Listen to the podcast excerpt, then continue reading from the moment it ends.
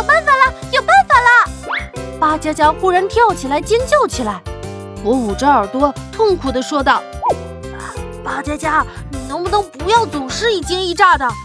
我的耳朵可承受不了两次高分贝的音量。”巴佳佳瞪了我一眼，并没有跟我斗嘴，而是跑回自己的座位，拿出了一顶遮阳帽。对，如果小明能穿上衣服的话，那他就跟真正的小孩一样啦。小本也兴奋地说道。接下来，大家都贡献了自己的东西。牛一将自己的外套脱下来穿在小明身上，小本拿出前两天感冒准备的口罩。张学学将自己的儿童墨镜给他戴上，杨梅贡献了自己的丝巾，现在一切都准备就绪了。棒棒老师皱着眉头说道：“等一下，好像还少了什么。”对，少了一条裤子。大家一起说道。牛一赶紧用手捂住了自己的裤子，说道：“我可是只穿了一条裤子。”大家都哈哈笑着，透明人也因为大笑，身上的衣服一晃一晃的。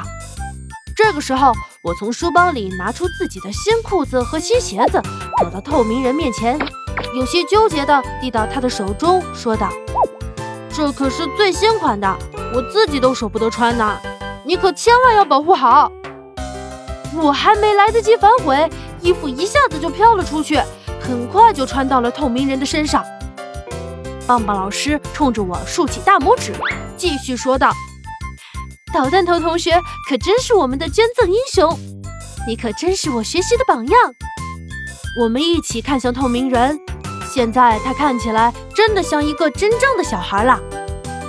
没想到的是，刚一出门就碰到了欧阳校长，他正弯着腰谨慎地观察着周围的情况。看来校长对刚才的幽灵还是心有余悸。这位同学，你是哪个班的？怎么能在学校穿奇装异服？欧阳校长警惕地看着透明人，说道：“而且，你这身衣服搭配的一点也不好。糟糕，不会这么快就被拆穿了吧？”我们都紧张的一动都不敢动。幸亏棒棒老师及时站了出来，说道：“呃。”这这个同学出水痘了，怕风。我们都小鸡啄米似的跟着点头。出水痘了！欧阳校长惊讶的叫道：“那赶快送回家，会传染的。”棒棒老师朝我们眨眨眼睛，还做了一个搞定的姿势。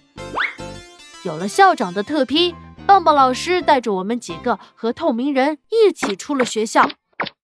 接下来，我们一起去游乐场玩了一整个下午。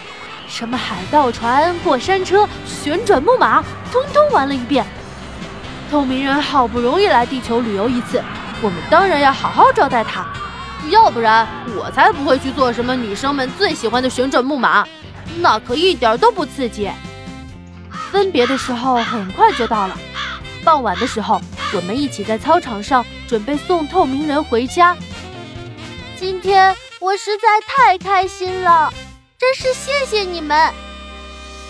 经过一天的相处，我们跟透明人也形成了默契。即使没有帽子、衣服，我们也能感受到他在哪里。甚至连他身后的透明飞船也可以感受得到。透明人有些羡慕的继续说道：“我真希望我也能拥有像你们一样的外表啊！那你想要什么样的外表呢？”巴佳佳好奇地问道：“不管什么样，丑的、美的、黑的、白的，只要是有外表，我就知足了。”嘿，巴佳佳，你不是不喜欢你的外表吗？可以跟透明星的人混一混。我跑到巴佳佳身边，故意说道。巴佳佳撅着嘴巴，着急地说：“谁说我不喜欢了？我的大眼睛，单放眼多好！”接着，他上下打量了我一遍，不屑地说道：“捣蛋头，我看你是不喜欢自己的外表吧？眼睛小的像绿豆一样。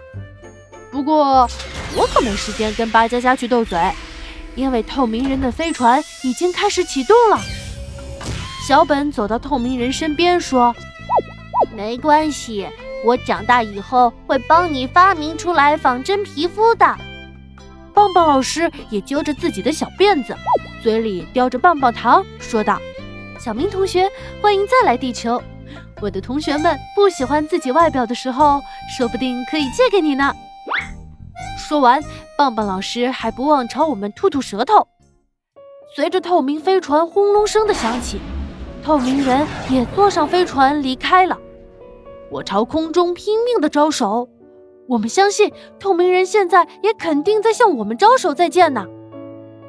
这时候，悠悠球太婆正奇怪的看着我们，嘴里嘟囔着：“棒棒老师他们在和谁说话？好像在送行。”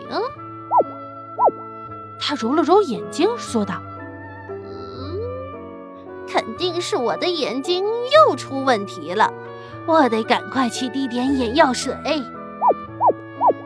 回到教室，巴佳佳感叹道：“唉，透明星的人真可怜，都区分不出谁是谁。”然后他摸着自己的脸，继续说：“忽然觉得我们有属于自己的外表，真是太好了。”能区分出来你我他，棒棒老师也笑着说：“ 没错，每个人都是与众不同的最棒的自己。”